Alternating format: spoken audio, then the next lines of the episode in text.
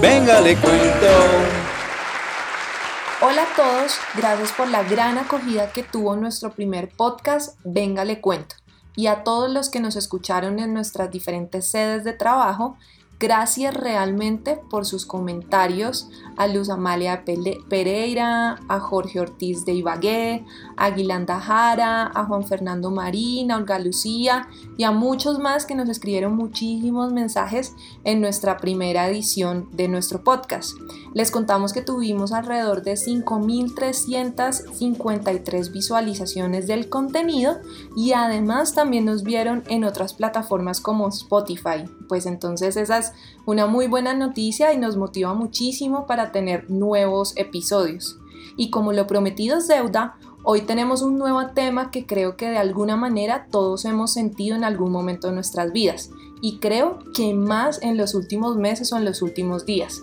¿Tú qué dices, Diani? Bueno, bueno, pero es que, perdón, Diani, no te había presentado. Hoy estamos con Diana Perderaza, eh, ella nos acompaña desde el Centro de Expertos de Gestión Humana. Hola Diani, ¿cómo estás? Hola Cata, qué felicidad estar hoy en esta edición de Venga le cuento. y como tú dices, el tema que traemos para hoy es súper importante y estoy segura, digamos que en un 99.9% de que todos lo hemos vivido, lo hemos sentido eh, en especial este año, y justamente se trata de la incertidumbre y con ella pues su hermana que es la ansiedad, van como de la mano. Y pues justamente la incertidumbre viene, como dice su palabra, raíz de la falta de certidumbre y creo que es parte de la naturaleza del ser humano pues buscar tener certeza de las realidades y también de qué va a pasar hacia adelante en el futuro. Es completamente natural sentirse así y pues podría apostar a que todas las personas que nos están oyendo eh, se han hecho preguntas a sí mismo en este tiempo, como por ejemplo, ¿cuándo podremos regresar a las oficinas? ¿O cómo será el regreso a clases? Quienes están estudiando o tienen hijos estudiando. O tal vez, por ejemplo, eh, ¿cómo serán las ventas en la temporada de Navidad? No tenemos ni idea. Incluso creo que más de uno se ha preguntado, bueno, ¿qué pasa si en esta situación yo me enfermo o se enferma alguien en mi casa? Creo que hay preguntas que eh, nos hacemos todo el tiempo y, ¿quién tiene certeza de qué va a pasar? Creo que eh, ni el presidente, ¿verdad? Tal cual. Creo que nunca, Diani, habíamos vivido tal incertidumbre, más porque, eh, como lo hablábamos en un momento tú y yo, creo que solemos planificar mucho todo, ¿no? Como bueno, mañana me levanto, hago esto el próximo mes, la próxima semana, pero en realidad en estos últimos meses creo que la planificación un poco se nos fue al piso. Totalmente, totalmente. Todo lo que pensábamos que funcionaba de una manera de repente es distinto ahora y no tenemos como claridad de muchas cosas. Mejor dicho, quien no haya tenido inquietud eh, en, su, en su alma y en su mente, que tiene la, primera piedra, como dicen. Em, y pues muchas veces nos quedamos como atrapados en esos pensamientos una y otra vez porque pues detrás de esa incertidumbre todos tenemos expectativas, tenemos cosas que nos preocupan, tenemos planes atrasados, tenemos también sueños y sobre todo hay esperanza también, no todo es negativo. Em, y pues yo creo que particularmente la incertidumbre a mí se me asemeja, no sé si alguien más coincide en esto, pero como cuando uno va conduciendo y hay mucha neblina en la carretera, ¿no? Tú vas, sigues, sabes que vas para adelante, no sabes bien si vas por el camino correcto, no ves lo que hay a un metro de distancia, no ves exactamente qué carro va delante tuyo. Hasta miedoso. Así es, así es, solamente sabes que vas para adelante. Entonces, pues justamente hoy vamos a hablar de cómo podemos afrontar esas situaciones de incertidumbre y de ansiedad que todos estamos viviendo en este momento clarísimo este tema y la verdad creo que es súper, súper pertinente. Pero pues Diani, hoy tenemos una experta que realmente nos va a poder, a poder orientar muchísimo. Eh, y por eso eh, nuestro programa de Alventure está con nosotros y nos trajo una invitada súper especial. Con nosotros hoy se encuentra Andrea Cita. Ella es psicóloga del equipo de Alventure, como lo dije hace algún momento, es especialista en psicología clínica de la Universidad Católica de Colombia y tiene experiencia en el manejo de problemas emocionales, trastornos de ansiedad, pánico, problemas de relaciones interpersonales y muchísimos temas más. Para nosotros es un gusto, Andrea, que estés con nosotras. Bienvenida a este espacio y bueno, ¿Tú qué nos puedes contar sobre este tema como el manejo de la incertidumbre y la ansiedad? Buenas tardes, Catalina, Diana. Un placer estar acá en este espacio maravilloso que han creado para, para todos los empleados de Sodimac. Bien, pues un montón de cosas. Eh, podríamos hablar del tema, eh, pero yo creo que tenemos un poco que focalizar. Primero, quiero que pensemos cuáles son las estrategias que comúnmente estamos haciendo por estos días para tolerar incertidumbre. ¿Cuáles serían esas estrategias que, que estamos cogiendo en este momento? Cuando hablo de esto con mis pacientes, Cata, normalmente lo que dicen es me informo. Entonces vemos personas como intentando tener certeza, como decía Diana, a través de informarse. Entonces, eh, pues bueno, si tú buscas coronavirus vas a encontrar un montón de noticias, si, ves televisión encontrarás un montón de noticias, si miras tu face encontrarás un montón de noticias, eh, pero ahí viene la gran dificultad que tiene la incertidumbre y es que cuando averiguas y averiguas, y en este tema donde puedes averiguar un montón, empieza a subir la ansiedad. Eh, entonces, aquel mecanismo que tuviste como algo eh, que te ayudaba a, a, manejar la incertidumbre se convierte en un arma de doble filo y te sube en ansiedad. Y eso empieza a traerte un montón de dificultades. Es importante buscar certeza. Es más, en muchas ocasiones es responsabilidad buscar certeza, pero sin irnos a polos que nos puedan traer una disfuncionalidad importante en nuestra vida y que puedan traernos una ansiedad que no sea la mejor. Clarísimo, es que yo, por ejemplo, amo Google, pues claramente creo que para nosotros es la consulta en muchas cosas, pero realmente hay veces es como un arma de doble filo porque a veces, no sé, y creo que a muchos les puede, les puede haber pasado que van al médico, les dice, no, usted tiene gastritis, por ejemplo, estoy poniendo cualquier ejemplo, y va uno y busca en Google eh, efectos de la gastritis, no, pues queda ahí muerto de susto. Sinceramente, como que hay veces el sobreinformarse puede ser contraproducente, ¿no? Yo creo que también he vivido la misma situación a veces uno trata de buscar las respuestas y lo primero que se le ocurre es mirar en Google y queda como sugestionado de todo, de todo lo que puede pasar porque te sale información y, incluso fotos de cosas que tú no quieres ver, ¿no? Y, te armas una película en tu cabeza. Además que a veces, además que Diana, a veces contamos con que mucha de la información que recibimos ni siquiera es la más pertinente o la más actualizada la que realmente podría ayudarnos a manejar las dificultades que se presentan. Entonces, claro, es importantísimo, importantísimo que logremos informarnos, eh, pero hay dos cosas importantes. Primero, no mucho, un poco, lo prudente. Y segundo, ¿dónde busco la información? Que también es tremendamente relevante.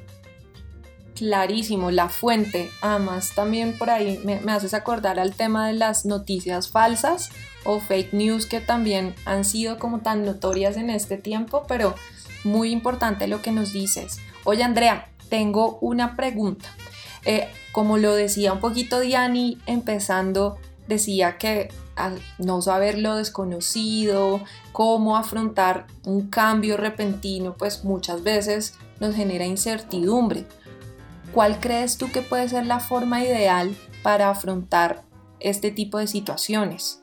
Catalina, es un tema muy importante, además porque lo que hemos visto en nuestros pacientes últimamente es que a medida que avanzan eh, los meses en los que estamos bajo esta condición, los niveles de ansiedad y de dificultad para tolerar incertidumbre aumentan muchísimo, como es natural y como nos está pasando seguramente a todos.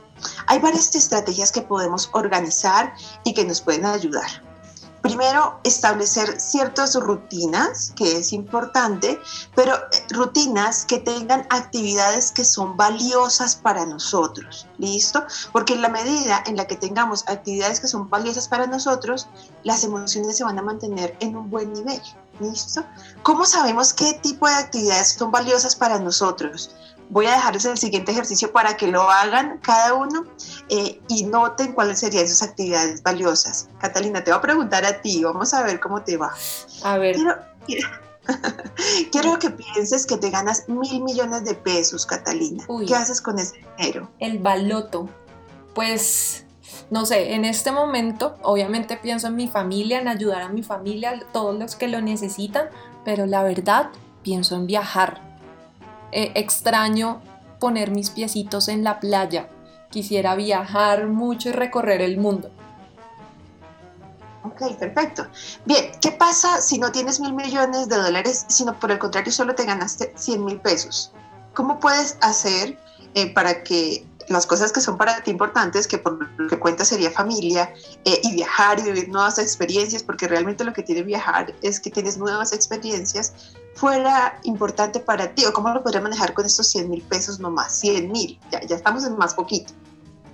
100 mil, bueno, intento ver cómo los puedo repartir, eh, creo que entendiendo la circunstancia actual, pues eh, la familia es lo prioritario, entonces pues los invertiría en ver cómo puedo tener un mejor espacio con mi familia o en mandarles algo sorpresa, no sé, creo que puede ser por ese lado.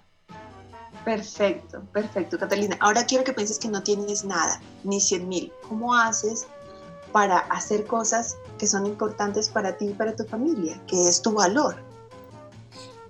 Yo creo que algo tan tan sencillo, pero creo que se ha vuelto tan crucial en este momento como una llamada, como el estar pendiente, el compartir lo básico. Perfecto, Catalina. Este ejercicio me encanta porque te permite realmente darte cuenta qué es importante para ti en la vida y sobre todo te permite saber qué puedes hacer, inclusive ahora, en una situación de confinamiento, en una situación donde ni siquiera requieres dinero a través de actividades muy sencillas y muy valiosas. Me imagino que Diana se respondería, se respondería otra serie de cosas diferentes, acordes a tu historia de vida. Y así me imagino que se va a responder cada una de las personas que nos esté escuchando. ¿Qué es importante para ti? ¿Y estás haciendo cosas acorde a lo que es importante para ti? Porque eso te va a ayudar un montón, te va a regular muchísimo. Esa es una de las estrategias, Catalina. Hay otras, una muy valiosa que funciona un montón por esta época es aprender a respirar, hacer algo que se llama respiración diafragmática. Conseguimos algunos videos en YouTube de cómo se hacen, sin embargo, bueno, también están nuestras asesorías en psicología donde nuestros psicólogos podrían eh, dar mayor información sobre el tema, pero lo consigues. Es, es una herramienta muy útil y que nos ayudaría un montón eh, en eso. Y la técnica por, excelencia que existe en la actualidad se llama mindfulness o conciencia plena. ¿Listo? Y esta técnica te va a permitir estar más en contacto con el momento presente. Eso ayudaría, entre muchas cosas, a que no estés pensando en tanto, tanto lo que puede pasar en el futuro, porque pensar mucho en nuestro futuro nos genera preocupación y la preocupación nos lleva a la ansiedad. También pensar en lo que lográbamos hacer antes y ahora no podemos nos genera algo que se llama rumiación. Y la rumiación nos puede llevar a algo muy importante que es estados de ánimo bajos, inclusive llegar a la depresión, que es rumiar, pensar y pensar y pensar en el pasado. Entonces conectarnos con el momento presente nos va a permitir tener tres cosas fundamentales, Cata. Nos va a permitir poder tolerar malestar, porque hay muchas situaciones que en este momento requieren que yo pueda tolerar malestar. Segundo, nos permitirá, nos permitirá tener una posibilidad de incrementar placer, que también es fundamental, porque si yo hago las, mis actividades que me gustan en un automático, no va a funcionar. Ahora, si hago las actividades que me gustan anclado al momento presente, va a ser muchísimo más satisfactorio para mí. ¿Listo? Y tercero, me va a dejar pasar, porque si el pensamiento que, que me generó dificultad se presentó a las 7 de la mañana y yo sigo con él a las 8 de la noche, es muy difícil. Mindfulness es una estrategia gigantesca que ayudaría un montón. Yo sé que nuestro espacio es corto, entonces los invitaría mejor a que consultemos. Hay diferentes libros, diferentes aplicaciones. Hoy en día hay muchísimas formas de buscar mindfulness y eso nos va a ayudar a ponernos más en contacto con el momento presente. Bien. Súper, incluso voy a recomendar, hay un curso eh, en Destino U que es justamente sobre mindfulness si quieren como aprender estas técnicas. Es muy bueno y, yo tengo una duda y es como reconocer si estás rumiando y vas directo en el camino de la depresión, como que, alertas debo reconocer en, en, ese momento. Perfecto, qué buena pregunta. Eh, que pensemos en nuestro pasado es tremendamente normal. Es más, es necesario. A veces tenemos que revisar un poco cómo actuamos para saber si lo hicimos de la mejor manera o si tenemos que ajustar algo. Pero rumiar implica que te quedas ahí, que te quedas en un desgaste en el que piensas y piensas y piensas y te empieza a afectar, te empiezas a sentir una afectación a nivel emocional. Eso implica que estás rumiando, sobre todo porque te das cuenta que es tremendamente inefectivo. Pensaste todo el día en ese tema y no por eso se solucionó y no por eso te sentiste mejor. Eso, cualquier dificultad, las emociones son normales, pero cualquier eh, mecanismo que yo adopte para mis emociones, que sea repetitivo y que me genere desgaste y disfuncionalidad, como rumiar, no es positivo. Y tengo que cambiar un poco la estrategia. Qué buena, eh, me, me, gustó muchísimo, creo que nunca había escuchado esa palabra, pero me, me hace todo el sentido.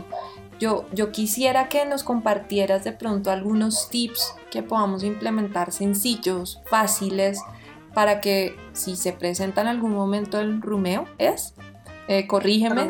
Ajá. La rumiación. La rumiación, si se presenta en algún momento, de alguna manera pueda evadirlo rápidamente.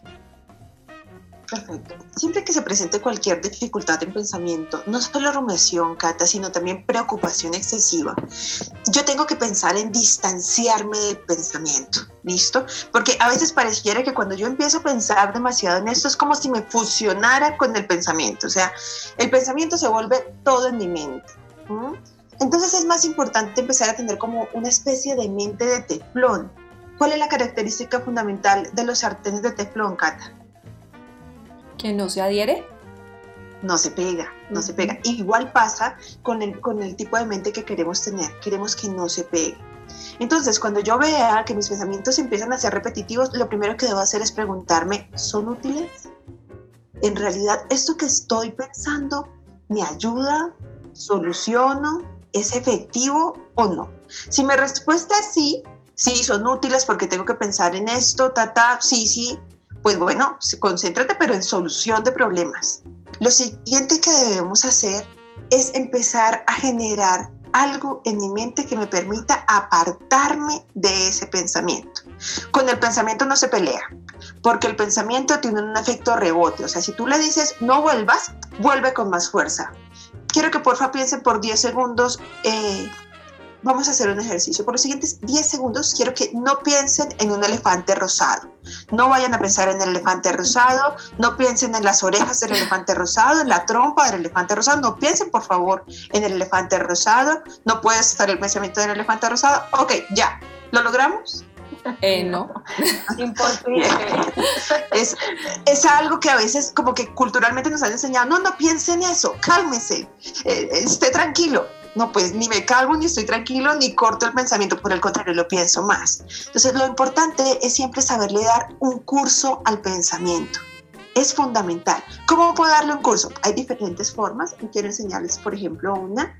Quiero que visualicen esos pensamientos difíciles. Cata, Diana, por favor, quiero que visualicen esos pensamientos difíciles que han tenido en el transcurso del día ahí, en su mente que los visualicen como una especie de carteles. Diana, ¿de qué color son los carteles ¿Qué estás viendo? Rojos. ok, perfecto. ¿Y la letra de los carteles? Negra. Perfecto, muy bien. Catalina, ¿de qué color son tus carteles? Fucsia. Perfecto. ¿Y la letra? Como amarillo neón. Perfecto. Ahora quiero que por favor los enrollen como si fueran unas pancartas. Los enrollamos. Y quiero que visualicen unas burbujas de jabón que se acercan a esas pancartas y como que se meten ahí. Se meten estos carteles dentro de las burbujas que tenemos de jabón. despacio, lento. Y ahora quiero que hagamos imaginariamente un soplo gigantesco. Y estas burbujas de jabón empiezan a subir y a elevarse y se van y se alejan y se van cada vez más, más. Cada vez las vemos menos, cada vez están menos presentes. Muy bien, esta es una estrategia que nos podría funcionar bastante, Carta y Diana, y que ayuda un montón. ¿Cómo la vieron? ¿Cómo la sintieron? No, qué buen ejercicio, de verdad. Como que todos son súper sencillos y son muy reales y fáciles de hacer. Sí, claro que sí, Gata. Eso, eso es una gran, una gran característica y es mindfulness tiene eso. Dentro de su, dentro de su formato de, de meditación informal tiene estas posibilidades y es cosas muy sencillas que nos funcionan en un momento, en un momento y que nos ayudan a lograr focalizar y entender. ¿Listo? Hay otras, por ejemplo, en lugar de meterlos en burbujas de jabón, entonces los metemos en un baúl porque de repente sí son pensamientos que ahorita no tenemos que revisar, pero a las 7 de la noche sí. Entonces, bueno, los dejo en ese cajoncito y a las 7 de la noche los saco. Todo en pro de darle un curso al pensamiento, darle un curso y una posibilidad al pensamiento. ¿Bien?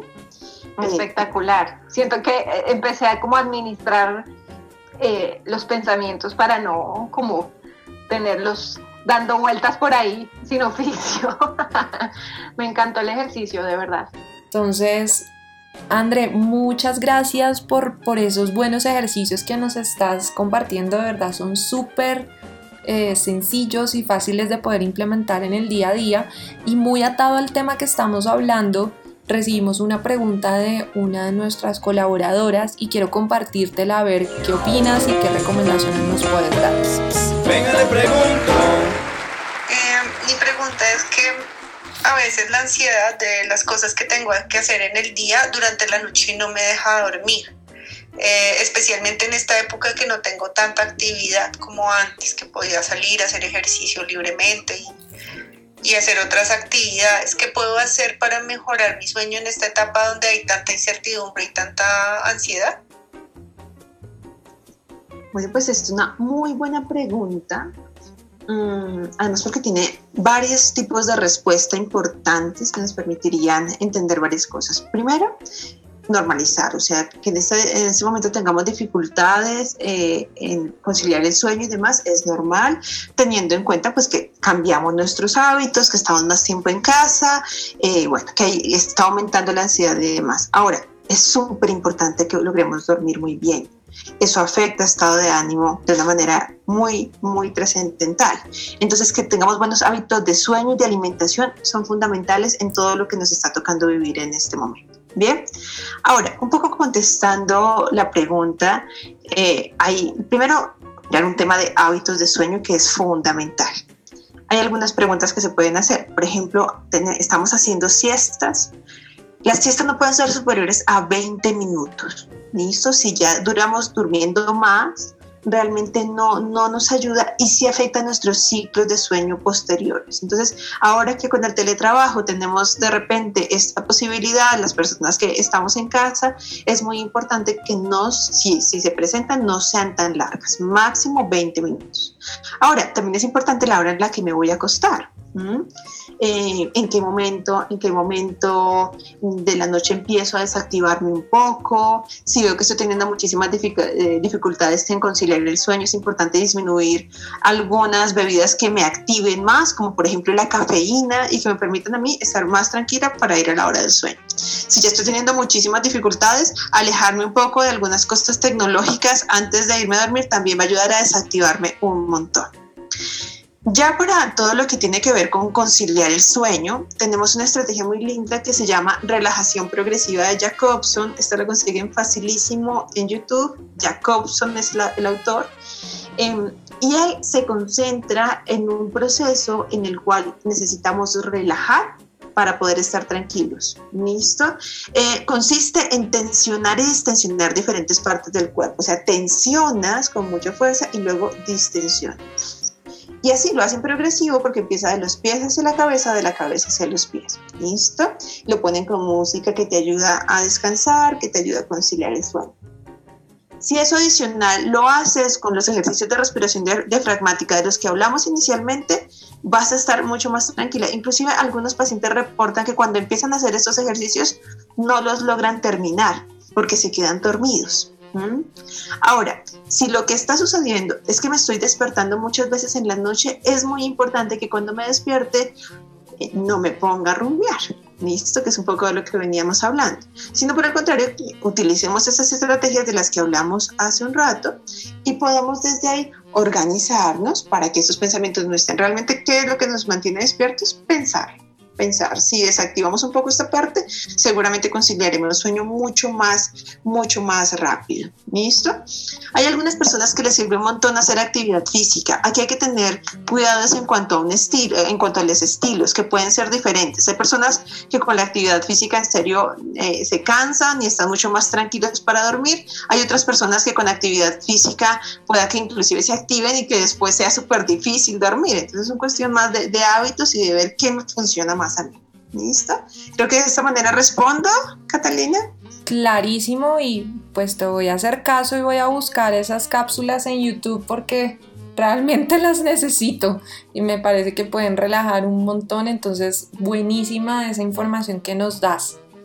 Em, Yo creo que el, el deporte, como dices, bueno, o la actividad física, no todos somos deportistas, pero así sea unos minutos al día, tener un espacio donde eh, cambies de ambiente y, tu mente se ponga en encefalograma plano, digo, que no estés pensando, sino estés concentrado en, en realizar tu actividad física, es, eso ayuda muchísimo, muchísimo. Diana, y una de las cosas súper positivas que ha traído todo este tema de la pandemia es que ha salido un montón de posibilidades en cuanto a hacer ejercicio en casa.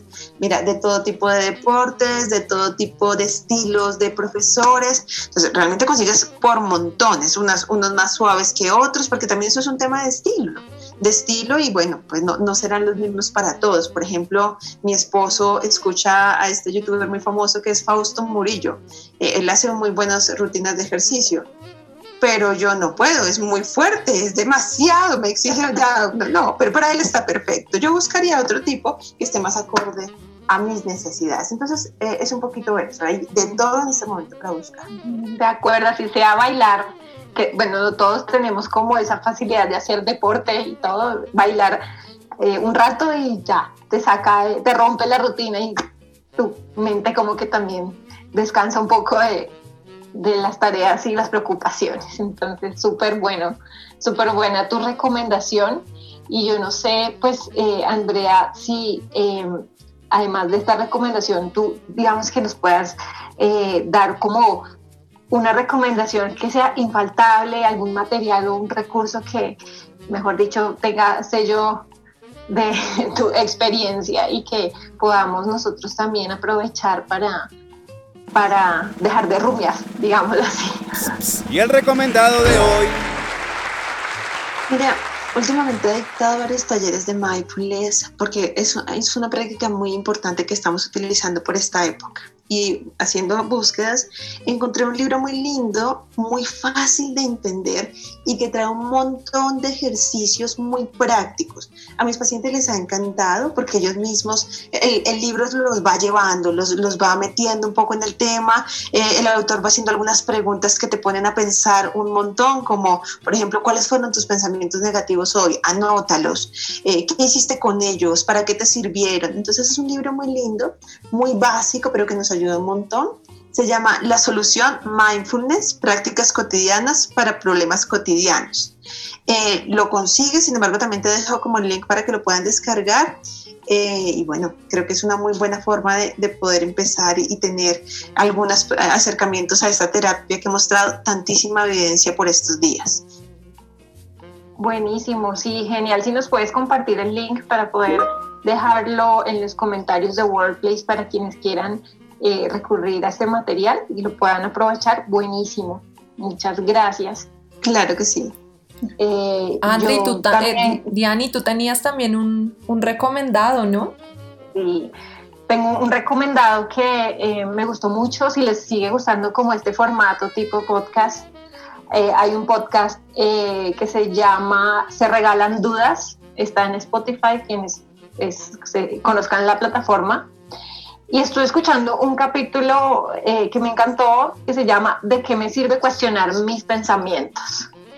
son dos mexicanas que además tienen también sus invitados y eh, precisamente es alrededor de eh, estos cuestionamientos trascendentales que todos nos hacemos y es, bueno, ¿de qué me sirve cuestionar mis pensamientos? Y hablan de una herramienta de eh, una señora que se llama Byron Katie y ella duró en una depresión como 10 años y de su experiencia al final sacó como una metodología que se llama The Work o el trabajo en español que sirve para cuestionar nuestros propios pensamientos, eh, porque no todo lo que pensamos necesariamente corresponde con la realidad de la situación como es. A veces nosotros pensamos que como es en la cabeza de nosotros, así es para los demás y para todo el mundo. Entonces esa metodología está en, una página que también se las vamos a dejar en, los comentarios de Workplace eh, y sirve para que pienses en este, precisamente en esos pensamientos que te rondan la cabeza, si son reales, si estás seguro de que son reales, eh, cómo estás reaccionando, o sea, identificar cómo estás reaccionando a esos pensamientos. Y qué pasaría si dejaras ese pensamiento. ¿Lo necesitas o no? Si no lo necesitas, pues lo podrías empezar a descartar y ahí es donde entra súper bueno ese mindfulness para empezar a, ser más consciente y deshacernos de esos pensamientos que no nos están sirviendo para nada. Entonces, esa, es mi recomendación y pues como creo que les podemos dejar estas estos recursos en, en Workplace si, si estás de acuerdo, No, total y, y pues súper pertinentes las dos recomendaciones, Diani, voy a consultarlo en realidad porque ahora que estamos en la onda podcast, pues súper eh, valioso poderlo escuchar y pues Andrea, lo que nos recomiendas, de hecho me compartiste el link, acá lo estoy chismoseando mientras están hablando, pero creo que va a ser la nueva lectura que va a tener durante este tiempo. Eh, y bueno, no me queda más que agradecerles a las dos por su tiempo, su disposición. Ya nos tomamos como todo el tiempo de nuestro podcast Venga, le cuento. Creo que fue súper valioso y, y, sobre todo nos llevamos muchos tips que podemos usar en el día a día. Entonces, muchísimas gracias, André, por tu tiempo, por todo lo que nos contaste, por todos esos ejercicios eh, gracias por tenerte en este espacio y a ti, Diani, también pues por participar y, traernos también toda tu experiencia y, bueno, las espero en una nueva sesión, en un nuevo espacio. Claro que sí, no, agradecerles, me parece un espacio maravilloso el que están teniendo, sobre todo porque es una gran posibilidad de aprender habilidades o aprender hábitos importantes para la vida. Eh, de una manera muy fácil. De verdad, felicitaciones y me encantó el espacio. Muchas gracias por la invitación. Muchas gracias, Andrea. Nos ha sido supremamente valioso tu, tu tiempo y tu experiencia y todas las recomendaciones. Y bueno, André también, muchas gracias por eh, hacerme parte de, este, de, esta edición de podcast. Y bueno, quedamos eh, muy atentos a los podcasts que vengan, que seguro van a ser fantásticos. Bueno, gracias a las dos y que estén muy bien. Venga, le cuento.